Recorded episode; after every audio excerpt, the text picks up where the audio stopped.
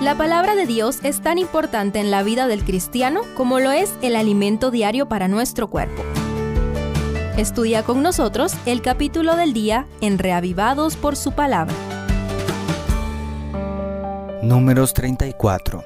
Dios y Moisés quieren dejar todo en orden antes de la muerte del gran primer líder de la nación de Israel. Conozcamos más de las instrucciones divinas. Primero, límites de la tierra prometida. Es difícil aún para los judíos modernos saber exactamente los límites establecidos en este capítulo. Sin embargo, en términos generales podemos visualizar el gran cuadro desde Egipto al sur hasta parte de Fenicia al norte y desde el mar Mediterráneo al oeste hasta el río Éufrates en Mesopotamia al este.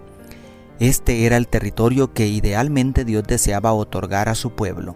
Es inmenso, contiene una gran variedad de condiciones topográficas y climas, tiene acceso al mar, montañas al centro, desierto al otro lado, el riquísimo caudal del río Jordán en el centro, en fin, una tierra que fluye leche y miel.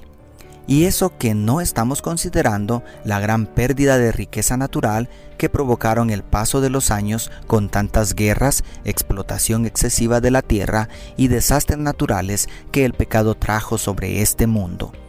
Lo triste y lamentable es que nunca Israel llegó a conquistar todo este vasto territorio.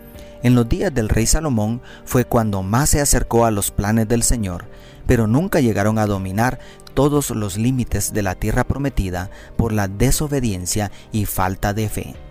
¿Te imaginas cuánto perdemos cada vez que nos alejamos del plan de Dios?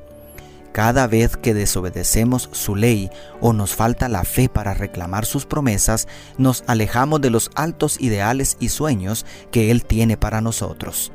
Decide hoy conquistar todo lo que Dios tiene para ti. Segundo, príncipes y líderes. Con el terrible historial de insurgencia, actos de rebeldía e intentos de tomar el poder por la fuerza en los últimos 40 años, Dios previene más problemas al designar por nombre a los líderes principales de la nación, quienes se encargarían de repartir la tierra prometida, Josué como sucesor de Moisés y Eleazar como sumo sacerdote sucesor de Aarón. Además, Jehová designa por nombre a los príncipes de cada tribu, el legítimo rey de Israel elige a quien él quiere para dirigir los destinos de la nación. Este es un principio de liderazgo eclesiástico que nunca debemos abandonar. En el pueblo de Dios debemos permitir que Él elija a sus dirigentes no por popularidad ni por estrategias de política humana, sino por la disposición a servir y a dar su vida por las ovejas de Israel.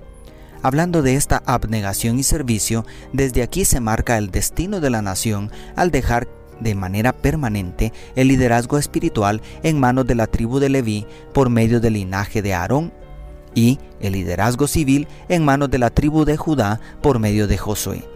Esto quiere decir que al morir Moisés, después de dejar tan grande legado, aún su linaje se hizo a un lado para permitir que Jesucristo, el Mesías, descendiera del linaje real de Judá. ¡Qué gran lección! Ningún líder humano es indispensable. El pueblo de Dios siempre ha tenido un único rey, Jehová de los ejércitos. El mismo Jesús, cabeza de su iglesia.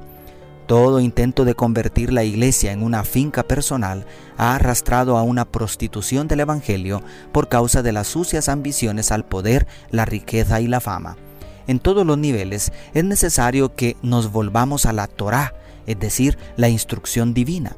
No necesitamos inventar nada, ni tener dirigentes perfectos, solamente someternos a la dirección de Dios por medio de su palabra. La iglesia volverá a la vida llena del poder del Espíritu Santo cuando siga el ejemplo de Jesucristo en todo. Dios te bendiga, tu pastor y amigo Selvin Sosa.